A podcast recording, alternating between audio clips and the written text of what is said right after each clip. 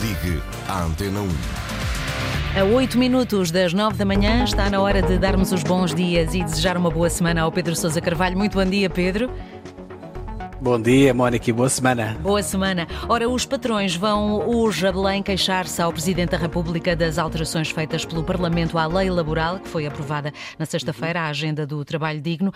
Eh, pergunto, Pedro, os patrões Exato. têm razão nas queixas que fazem?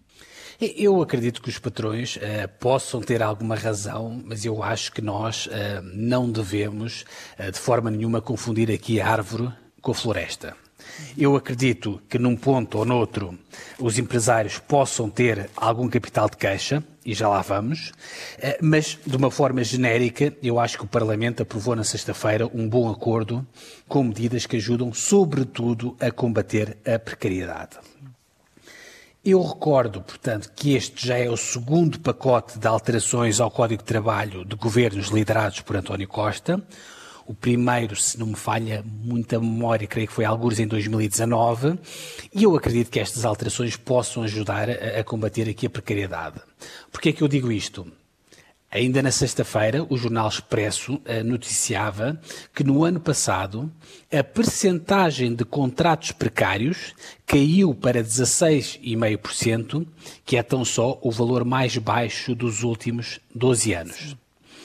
Obviamente que, dir-me-ás e com razão, a descida da precariedade tem sobretudo a ver com o baixo nível de desemprego e com a escassez de mão de obra, mas também terá com certeza alguma vez alguma coisa a ver com estas alterações à, à lei do trabalho. Claro. Uhum. No pacote de sexta-feira, portanto, este pacote foi aprovado no Parlamento na sexta-feira, há aqui duas medidas que eu creio muito importantes neste domínio da precariedade, ou, de, ou melhor, de combate à precariedade. Primeiro, há aqui um travão ao período experimental para quem já tenha tido um contrato de período igual ou superior a 90 dias. Aqui a ideia basicamente é evitar que os jovens andem eternamente no período experimental claro. e a saltitar de contratos em contratos, faz todo sentido. Uh, e a segunda alteração, esta talvez ainda mais importante, é que as plataformas digitais como a Uber ou a Glovo, ou eventualmente as empresas que funcionam como intermediárias, eh, vão passar a ter eh, de ter um contrato ou vão, passar, ou vão ser obrigadas a fazer um contrato de trabalho quer com os motoristas, quer com os tafetas, Sim. caso fique comprovado que existe uma relação de trabalho entre os dois. Isto quer dizer o quê? Isto quer dizer que estes trabalhadores vão passar a descontar para a segurança social, vão passar a ter um salário mínimo, vão passar a ter férias, vão passar a ter um horário, enfim. Claro coisas básicas que qualquer trabalhador naturalmente deveria eh, e deve ter. Um, Perguntavas uh, no início pelas queixas dos empresários se eram justas ou não. Eu, eu creio que a primeira hum, coisa que os empresários, acho eu, não estou lá, mas imagino que vão dizer ao Presidente da República, é pedir aqui alguma estabilidade nas políticas públicas. Eles basicamente vão dizer que acabaram de assinar um acordo de competitividade e de rendimentos na concertação social e, como tal, eles acham que o Governo e o Parlamento não deveriam estar sempre a mexer na lei laboral, ou seja, pedem antes de mais estabilidade. E, tem, naturalmente, aqui alguma razão. Depois, em relação aqui a medidas concretas, eles queixam sobretudo de duas medidas que eles consideram inaceitáveis. A palavra é deles, inaceitáveis.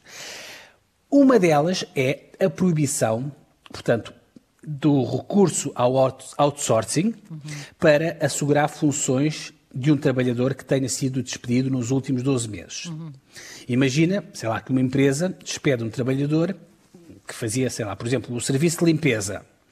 E depois, no dia seguinte ou na semana seguinte, contrata uma empresa externa para fazer na empresa o serviço de limpeza. Isso vai passar a ser proibido. Sim.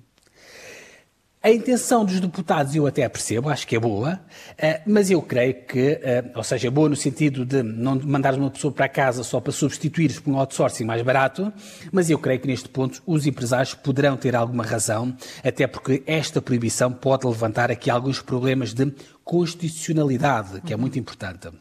E também convenhamos eh, que a realidade de uma empresa pode mudar muito no espaço de 12 meses. Claro. Às vezes basta receberes uma encomenda e de repente a situação da empresa vira-se e naturalmente precisas de, de, de, de mais mão de obra. Uh, para terminar, a outra queixa uh, dos empresários é um tema que nós também acompanhámos aqui de alguma forma na Antena 1, também fez correr muita tinta nos últimos dias, é que o Parlamento eh, vai proibir um trabalhador, ou seja, um trabalhador, caso saia de uma empresa, esse trabalhador fica proibido de assinar uma declaração que extingue os seus créditos laborais.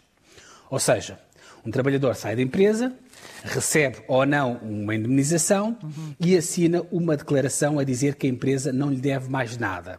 Ou seja, ele abdica do direito de, no futuro, eventualmente, poder ir a um tribunal reclamar algum valor que a empresa deve. Um, isto vai passar a ser proibido.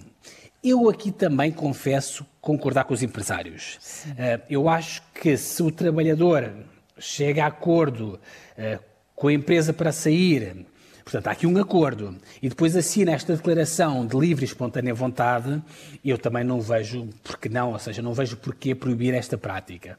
Eh, eu percebo a intenção, mas acho que há aqui um excesso de zelo por parte do Parlamento. Enfim,